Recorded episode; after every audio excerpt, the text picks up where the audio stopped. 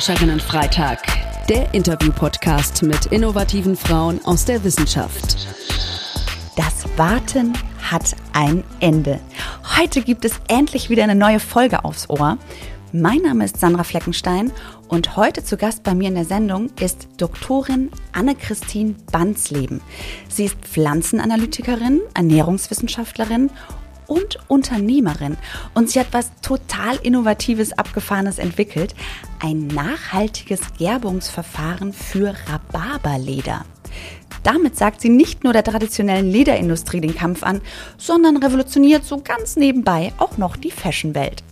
Ich freue mich sehr, mehr darüber zu erfahren. Herzlich willkommen, Anne. Schön, dass du da bist.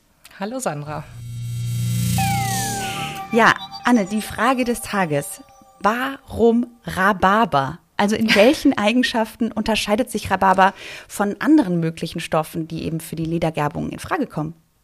Zunächst einmal das beste Gemüse überhaupt. Äh, großer Fan seit der Kindheit. Ähm, nein, also Rhabarber hat äh, ganz interessante ähm, Inhaltsstoffe, die man ihm gar nicht so richtig zutrauen würde. Sieht ja eigentlich relativ unspektakulär aus und jeder kennt ihn und überall wächst er. Ähm, aber er ist äh, sehr interessant von seiner Inhaltsstoffzusammensetzung. und in der Wurzel sind Inhaltsstoffe enthalten, die Leder gerben können. Und das ist äh, unsere Innovation auch gewesen. Darüber werden wir heute sprechen, ja. Du hast nämlich eine umweltfreundliche Alternative zur konventionellen und umweltbedenklichen Chromgerbung entwickelt. Was ist an der traditionellen Gerbung denn so bedenklich und wie gerbt ihr da sind wir dann auch schon bei deiner Innovation. Ja, also ähm, 80 bis 90 Prozent aller Leder werden mit äh, Chrom gegerbt. Das heißt also dieses Schwermetall, ähm, welches ähm, die Eigenschaften auch hat, aus einer rohen Haut eine, ähm, ein Leder herzustellen, weil nichts anderes verbirgt sich hinter dem Prozess des Gerbens. Man muss diese äh, ja irgendwie haltbar machen. Und ähm, dabei kann man zum Beispiel Chrom einsetzen. Im Zuge der Industrialisierung wurde dies entwickelt. Da hat sich natürlich auch noch keiner über die Nebenwirkungen des Ganzen Gedanken gemacht. Die hatten ganz andere Sorgen damals, kann man so schön sagen. Ähm, denn die Problematik dahinter ist zum einen die Gewinnung dieser ähm, Gerbstoffe, dieses Chroms. Ja, das wird im Tagebau abgebaut, meistens in Asien und Afrika, verbunden mit Landenteignung, Bodenentwässerung, schlechten Arbeitsbedingungen für die Leute, die das dort abbauen müssen. Dann mit viel Energieaufwand muss das erstmal in diese Verbindungen umgewandelt werden, die sich dann auch für die Gerbung eignet, weil so wie es im Boden vorkommt, äh, funktioniert das nicht einfach. Ja, alles, was damit zusammenhängt, ist natürlich schwer bedenklich. Und äh, dann auch die Herstellung der Leder. Viele Leder werden halt in Asien produziert. Auch da äh, mangelt es natürlich an Arbeitsschutz. Ähm, was sehr schade ist, dass das leider immer noch so stattfindet. Die Leute müssen mit diesen Abwassern, die schwermetallbelastet sind, leben, daraus leben, kein Arbeitsschutz an der Haut. Äh, das Einatmen dieser Gerbstoffe ist krebserregend. Also das, das hat ganz viele Aspekte. Und Vielleicht ähm, Kinderarbeit habe ich mir gerade Kinderarbeit auch ganz große Problematik dort, ja. Und ähm, dann äh, natürlich, dann am Ende gibt es das fertige Produkt, was dann bei uns im Schaufenster landet oder in den äh, Geschäften. Und es gibt mittlerweile sehr viele Chromallergiker. Das heißt, das sind Leute, die kein Leder tragen können aufgrund dieses Gerbstoffes, der dort ist, weil der sich sehr relativ leicht von dem eigentlichen Gerbstoff, sogenanntes Chrom 3, in Chrom 6 umwandelt. Und das wiederum kann Allergien auslösen. Das heißt also, auch bei uns leiden dann am Ende Menschen darunter, wenn sie dieses Produkt tragen. Und ähm, unsere Innovation war halt, diese, auf dieses Chrom zu verzichten und dafür einen pflanzlichen Extrakt einzusetzen, der das natürlich genauso kann, weil die ursprüngliche Gerbung war auch pflanzlich, ist leider äh, ein bisschen ins Hintertreffen geraten mit allem Möglichen, was die Leute damals halt so gefunden haben. Und natürlich auch noch nicht so technologisch, wie das heutzutage stattfindet. Und äh, unser Motto war im wahrsten Sinne des Wortes Back to the Woods. Und äh, deswegen haben wir Inhaltsstoffe dort isolieren können, die sich auch dafür eignen. Mega spannend. Also ich wusste jetzt auch gar nicht, dass äh, früher schon mit anderen Stoffen gegerbt wurde. Also wenn ich an Gerben denke, dann habe ich ne, sofort Leder im Kopf.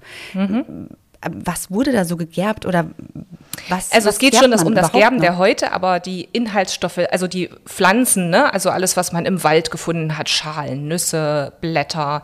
Äh, dann wurde eine Grube gegraben, dann wurden die Häute dort reingelegt, äh, die rohen, dann wurde alles dazu getan, was man so übertragen bekommen hat von den Vorfahren, was sich dafür eignet. Dann wurde das wieder zugebuddelt, sage ich mal, und nach ein paar Monaten wieder ausgegraben und dann hatte man ein haltbares Produkt. Ist natürlich nicht komplett vergleichbar mit ähm, Ledern, wie man sie heute kennt. Aber die Leute konnten es zumindest verwenden, was ja sinnvoll ist. Ne? Also diese heute auch zu verwenden, wenn das Tier äh, schon gestorben ist, dass man natürlich auch alles davon verwertet. Und Leder wurde ja schon immer gebraucht. Genau, einfach auch um ne, bei kälteren Temperaturen genau. ähm, ja. sich zu schützen vor Kälte und so. Wie bist du da drauf gekommen, habe ich mich gefragt. Also hast du da gesessen und gedacht, okay, ich würde gerne was gegen Kinderarbeit machen und, und mich für bessere Arbeitsbedingungen in Asien einsetzen. Ach, ich, ich entwickle jetzt mal ein neues Ledergerbverfahren. Oder wie ist das gelaufen? Eigentlich von einer ganz anderen Seite her. Also ich habe ähm, Ökotrophologie studiert, Pflanzen und mich auf Pflanzenanalytik ähm, spezialisiert, hatte dann die Gelegenheit nach meinem Studium in einer Arbeitsgruppe an unserer Hochschule auch direkt anzufangen ähm, mit meinem ähm, jetzigen Mann. Und äh, wir haben dort ähm, eine Expertise in dieser Arbeitsgruppe gehabt, äh, die sich vor allen Dingen um den Rhabarber auch drehte. Das heißt, wir hatten Zugang zu über 40 verschiedenen Spezies für alle möglichen Forschungsansätze. Also nicht mit, nur mit dem Fokus auf Leder, sondern auch auf Pflanzenschutz, auf Pharmazie und, und, und. Also wie ich so erzählt habe, äh, die Pflanze von Kopf bis Fuß durchscreenen und zu schauen, welche Inhaltsstoffe sind drin, um Produkte zu verbessern, um Produktinnovation zu entwickeln, neue Produkte, wie auch immer das ist so ein bisschen die Aufgabe dieser ähm, Arbeitsgruppe gewesen und das halt immer sehr praxisorientiert. Und dabei ist festgestellt worden, da haben wir gesehen, okay, in der Wurzel sind Inhaltsstoffe drin, die sich eigentlich theoretisch fürs Gerben eignen. Die bringen diese chemischen Eigenschaften mit. Und so war dann der Ansatz, dass wir dann gesagt haben, okay, dann schauen wir doch mal näher in diesen, äh, in diese Industrie. Wie passiert das? Ne? Also okay, Schwermetalle, da wäre ja eine nachhaltige Alternative sehr wünschenswert. Und so haben wir ganz ähm, am Anfang angefangen, also das wirklich rein analytisch zu betrachten und zu sagen, da wäre eine Innovation wirklich sehr sinnvoll. Und so hat das alles begonnen, dass wir uns dann die passenden Partner gesucht haben. Ne? Also du braucht natürlich Feedback von den Gerbern. Wie muss sowas beschaffen sein, dass sie das in ihren Anlagen einsetzen können? Weil Ziel von uns war von vornherein, dass keine neuen Maschinen entwickelt werden müssen, sondern ähm, wirtschaftlich kann es nur sein, wenn die Gerbereien natürlich einfach ähm, ihre Maschinen beibehalten können und nur an der Stelle, wo sonst das Schwermetall ins System kommt, äh, man sagt, man setzt den ähm, pflanzenbasierten Extrakt ein, der dann da ähm, in die Anlagen gespült wird. Und ähm, so haben wir sehr ähm, anwendungsbezogen von vornherein gearbeitet. Wahnsinn. Also du hast quasi durch dein Studium, hast ja dann auch noch promoviert, ne? Äh, hast du mhm. angefangen zu forschen und daraus hat sich dann diese Idee entwickelt. Korrekt. Cool. Eigentlich auch am Anfang gar nicht mit der Intention, wirklich da ein Business draus zu machen, sondern den reinen Forschungsansatz zu haben. Ja, das äh, habe ich jetzt auch schon in, in, den letzten Folgen von Forscherinnen gehört, dass man erstmal forscht, ne, aber sich irgendwann natürlich die Frage stellt, okay, wo liegt da der Mehrwert für die Gesellschaft? Wie können mhm. wir daraus Rückschlüsse ziehen und konkrete Produkte oder Verfahren entwickeln? Ne? Mhm. So war das bei dir also auch. Okay, du hast eben schon angesprochen, du hast dann 2010 dein eigenes Unternehmen gegründet. Mhm. Äh, du bist Geschäftsführerin des Modelabels Deep Mellow. Mhm. Wie, wie ging es dann weiter? Das, ne? Wie kommt, wie das kommt man aus dem Labor genau. zur Fashion Week? Ja, genau. Also ähm, ich habe es ja schon so ein bisschen beschrieben. Wir sind ja, wenn, was die Gerbereiindustrie angeht, absolute Quereinsteiger. Dadurch, dass wir ja diesen äh, eher wissenschaftlichen Background haben, aus der Pflanzenrichtung kommen. Ähm, das gab es ja nicht oder gibt es, glaube ich, auch bis jetzt nicht, dass Leute dann sagen, okay, wir wollen aber in, diese, in diesen Bereich einsteigen und wir wollen, dass diese Produkte auch ihren Weg auf den Markt finden. Und ähm, wir haben aber halt relativ schnell gesehen, es ist sehr schwierig, jetzt einfach zu sagen, okay, das ist so eine Haut und wir bieten die euch jetzt hier an und ihr könnt da natürlich da ganz tolle Sessel und Taschen und was auch immer daraus herstellen. Ähm, also haben wir gesagt, wir gehen einen anderen Weg. Wir produzieren selber Produkte suchen uns passende Designer, die für uns die Designs machen, entwickeln einen wirklichen Modelabel, präsentieren uns auf Fashionmessen, so dass wir einfach eine Aufmerksamkeit für das Produkt bekommen. Und das ist halt einfacher, wenn man was zum Anfassen hat, wenn man eine schöne Handtasche hat oder ein Kleid oder eine Lederjacke. Ähm, die die sich dann daraus sich dann vorzustellen, das ist wirklich genauso einsetzbar wie bisher bekannte Leder. Man äh, kann das Material ohne Einschränkungen äh, dafür genauso verwenden. Und das war natürlich dann ein bisschen einfacher, das über Presse bekannter zu machen. Also dann um Rhabarberleder sozusagen in aller Munde zu bekommen. Und deswegen haben wir diesen Ansatz über das äh, Fashion Label gewählt. Du hast es eben schon so schön äh, gesagt, also vom Labor zur Fashion Show, das kann man schon ja. so sagen. Und, ja, mit, und weil du jetzt gerade gesagt hast, wir, ne, du hast eben schon mal erwähnt, dein Mann ist auch in dem Business mit drin. Wie mhm. groß ist euer Unternehmen mittlerweile? Mittlerweile sind wir acht Mitarbeiter und äh, steuern sozusagen, wir sind die Schnittstelle in, in, zwischen allen Produktionsprozessen. Das heißt also, ähm, bei uns laufen die Fäden zusammen. Wir koordinieren den Rhabarberanbau, die Extraktproduktion, die Lederproduktion und äh, den Vertrieb äh, für unser eigenes Material. Das liegt so ein bisschen bei uns im Team. Also wir haben, das hört man da schon raus, natürlich keine eigene Gerberei, sondern wir haben die Gerberei, mit der wir damals auch schon die Forschung betrieben haben, auch als Geschäftspartner, ähm, ja, gewinnen können und äh, die produzieren nach unserer Rezeptur und wir produzieren natürlich den Extrakt auch nicht mehr im Labormaßstab, sondern mittlerweile lassen wir den auch großtechnologisch herstellen und äh, ja, koordinieren in, äh, äh, in allen, in, in unseren Händen laufen die Fäden sozusagen zusammen. Wahnsinn, also wirklich den ganzen Prozess von Stunde Null, wie der Rhabarber angebaut wird, mhm. bis dann, äh, wenn ein Model mit so einem Rhabarberledermantel über den Catwalk läuft, da seid ihr überall irgendwie dabei und involviert. Genau, obwohl unser Fokus mittlerweile wirklich dann, das hat irgendwann dann diesen Switch gegeben, den wir ja ähm, beabsichtigt haben, dass das Material bekannter war und wir gesagt haben, okay, dann können wir uns jetzt auch auf den Vertrieb der Leder äh, spezialisieren oder mehr konzentrieren, sage ich mal, und äh, nicht mehr so viel uns auf den Fashion Weeks der Welt äh, rumtreiben, sondern das war ja unser Ziel zu sagen, okay, wir wollen gerne, dass das Material bekannt ist und dann können wir uns auf den Vertrieb des Materials äh, konzentrieren und eher andere Designer motivieren, unser Material zu benutzen. Also das läuft quasi parallel. Genau. Okay, und was, was konkret für Produkte stellt ihr dem jetzt, äh, stellt ihr eben jetzt aus diesem Rhabarberleder her? Ich denke jetzt erstmal so vielleicht an Schuhe oder eben Mäntel oder was kann man da alles draus herstellen? Wie ich eben schon kurz erwähnt habe, alles, was man aus Leder kennt. Ne? Also wir haben Kunden, die setzen unser Leder für Sessel ein, äh, für Taschen, für Bekleidung jeglicher Art, für Accessoires, ähm, für Interieur. Ne? Also man kann natürlich da auch verschiedene Möbel mitbeziehen, äh, für Automotive, äh, also in allen Le in Bereichen, in denen man Leder kennt. Dort ist unser Leder auch vertreten. Und kann man es dann auch einfärben wahrscheinlich? Genau, also das ist äh, der, die natürliche Farbe des Leders äh, ist so ein Cremeton. Wir nennen den Champagner. Äh, das ist unsere ganz natürliche Farbe. Das heißt, da wird auch keinerlei Farbstoff eingesetzt. Ähm, und ansonsten färben wir die Leder auch nach ökologischem Standard. Das heißt, natürlich frei von Azofarbstoffen, natürlich frei von Schwermetallen, weil die werden zum Beispiel auch in der Färbung oft eingesetzt. Macht natürlich keinen Sinn, wenn man vorher schwermetallfrei gerbt. Äh, das heißt, da legen wir auch großen Wert drauf. Und dann kann man eine breite Range an unterschiedlichsten Ledern in verschiedenen Farben oder Oberflächen oder Stärken bei uns bestellen. Also das heißt, dass wir natürlich für die jeweiligen Anwendungen auch das passende Leder haben, weil das ist ein anderes, ob man daraus Gürtel herstellt oder ob man daraus einen Sneaker machen möchte. Verstehe. Und habt ihr jetzt bei Deep Mellow, habt ihr ausschließlich diese Rhabarberlederprodukte oder vertreibt ihr auch noch andere Fashion-Items? Also bei unserer eigenen Kollektion konzentrieren wir uns vor allen Dingen auf Taschen.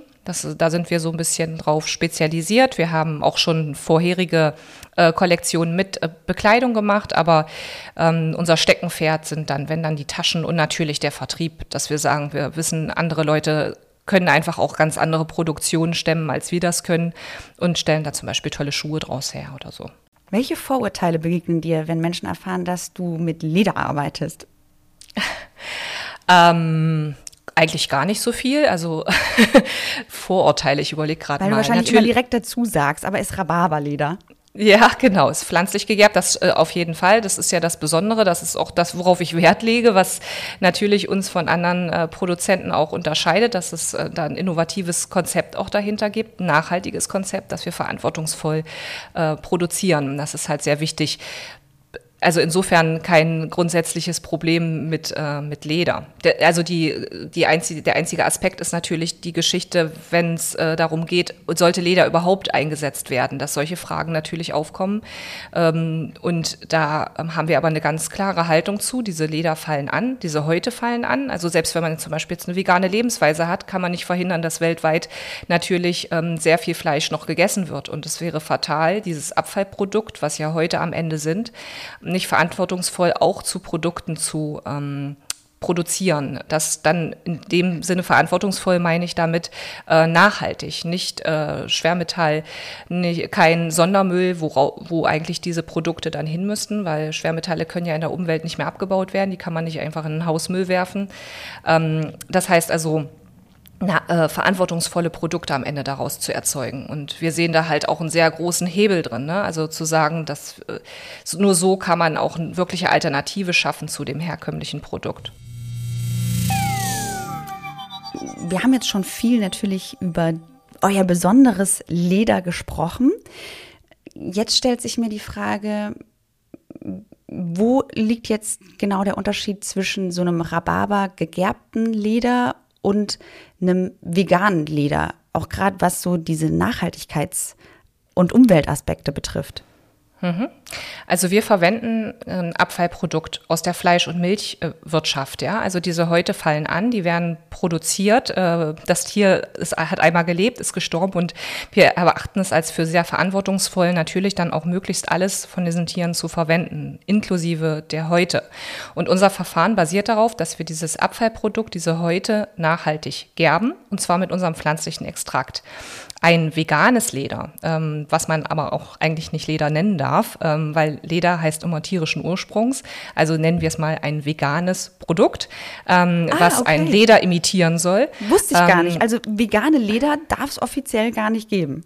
Nein, darf es nicht heißen. Darf es nicht heißen, okay. darf es nicht heißen. Also man sagt ein äh, veganes Produkt, was Leder imitiert. Ne? So könnte man es ja zum Beispiel formulieren ähm, hat eine, zum Beispiel auch eine pflanzliche Basis, ja, also dass da pflanzlich, äh, pflanzlicher Rohstoff mit eingesetzt wird. Ähm, äh, Material ähm, braucht aber oftmals ähm, erdölbasiertes Kunststoff, um eine gewisse Haltbarkeit zu bekommen, ne, um wirklich äh, das äh, Material äh, einem Leder nachzuempfinden. Ähm, und äh, das ist natürlich aus unserer Sicht zumindest nicht nachhaltig, wenn man erdölbasierte Kunststoffe einsetzen muss, somit wieder ein neues Produkt erzeugt. Wir verwenden ja etwas etwas, was es eh schon gibt. Wir erzeugen nichts Neues. Mm, und deswegen erachten wir das nicht wirklich als nachhaltig. Das ist manchmal so ein bisschen was in einen Topf geworfen wird, vegan gleich nachhaltig. Da sollte man aber durchaus auch mal hinterfragen. Siehst du, deshalb ist gut, dass wir da heute noch mal drüber gesprochen haben. Also, wenn man vegane, lederähnliche Produkte äh, irgendwo ne, sieht oder ähm, im Schaufenster sieht oder online oder so, dann heißt das nicht automatisch nachhaltig. Und ihr habt nicht aber, wirklich. Dann, ihr mhm. habt aber jetzt für euch quasi gesagt, wir nehmen die, die Lederhäute, die eh da sind, weil es ein Abfallprodukt ist. Ihr versucht quasi alles wieder zu verwerten und das eben auf eine, auf, mit Hilfe eines nachhaltigen Gerbungsverfahrens. Also das ist wirklich nachhaltig. Cool. Genau, genau. wie siehst du dich eher oder wie nimmst du dich wahr? Eher als Forscherin da, wo du ja herkommst, was ja die Basis von allem ist bei deiner Arbeit, oder mittlerweile dann doch eher als Unternehmerin? Also dann, den Forschergeist legt man nie ab. Ne? Also wenn man das einmal gemacht hat und auch mit Passion betrieben hat. Also ich muss sagen, ich bin ähm, eigentlich eher aus der Motivation heraus, das Produkt soll auf den Markt Unternehmerin geworden. Nicht, weil ich mit meiner Forschungstätigkeit unzufrieden war oder mir das keinen Spaß gemacht hat. Ich, der Tag hat halt nur 24 Stunden und irgendwann musste ich mich entscheiden. Und ähm, habe das zugunsten des Produktes gemacht, äh, so möchte ich das vielleicht sagen. Also das heißt, ähm, ich bin mittlerweile sicher mehr Unternehmerin als äh, Forscherin, aber ich habe nach wie vor Interesse daran und wir haben auch immer noch einen kleinen Part in unserem Unternehmen, der sich auch Forschung und Entwicklung nennt, äh, wo wir weiterhin innovative Ideen ähm, umsetzen und auch ähm, die für die ähm, Gerbereiindustrie vor allen Dingen entwickeln und da mit noch ein paar innovative Produkte in der Hinterhand haben. Liebe Anne, welche Tipps kannst du jungen Frauen geben, die in der Forschung jetzt zum Beispiel eben an der Hochschule arbeiten, und ihre Ideen gerne in die Praxis umsetzen und gründen möchten.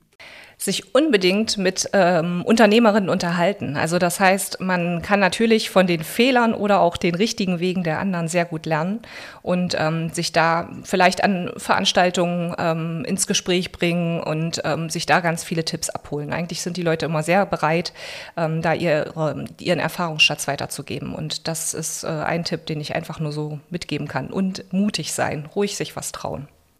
Das ist ein sehr guter Tipp. Äh, du hast jetzt diese wissenschaftliche Karriere hingelegt. Und du hast auch ein erfolgreiches Unternehmen gegründet. Also eigentlich kann man sagen, du lebst deinen Purpose. Wie geht's für dich weiter? Was ist deine große Vision? ähm, die große Vision ist eigentlich, ähm, Rhabarberleder überall anzutreffen, wo man ähm, wo man Leder finden kann. Ne? Also wir möchten das gerne in allen Bereichen ganz selbstverständlich sehen. Das ist für uns das große Ziel, nicht mehr unbedingt nur ein Exot zu sein, sondern äh, dass nachhaltig hergestellte Leder einfach der Standard sind. Und dafür kämpfe ich, dafür ähm, bin ich viel unterwegs und spreche darüber und kläre auch auf. Das klingt gut. Und genau deshalb sitzen wir auch heute hier zusammen, um genau dieses Thema genau. in die Welt zu tragen und äh, ein bisschen von deinem Lebensweg zu erfahren, der wirklich sehr inspirierend ist. Lieber Anne, ich würde mich wahnsinnig gerne noch länger mit dir unterhalten über dieses wirklich spannende Thema. Wir sind leider schon am Ende der Sendung angekommen und vielleicht weißt du es schon, am Ende stelle ich immer eine bestimmte Frage, nämlich was ist dein Lieblingsgetränk? Ah, okay. Natürlich eine Rhabarberschorle. eine Rhabarberschorle. Wer hätte es gedacht?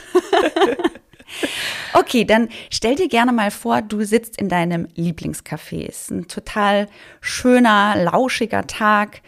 Du hast eine Rhabarberschorle bestellt, die wird dir gerade an deinen Tisch gebracht und dir gegenüber sitzt dein jüngeres Ich. Die junge Anne, die vielleicht gerade am Anfang ihres ja, Ökotrophologie-Studiums steht. Was möchtest du der mit auf den Weg geben? Oh, ähm, das ist interessant, ja. Also vielleicht, äh, das hast du ganz gut gemacht oder äh, trau dir das zu, was du äh, da so im Kopf hast. Du schaffst das auf jeden Fall. Äh, Finde ich äh, einen guten Tipp, weil das äh, hat mir meinen Weg gezeigt, dass äh, mit Engagement und wenn man für die Sache brennt, man sehr viel erreichen kann. Und das heißt, deshalb äh, schon halte daran fest und äh, mach's einfach.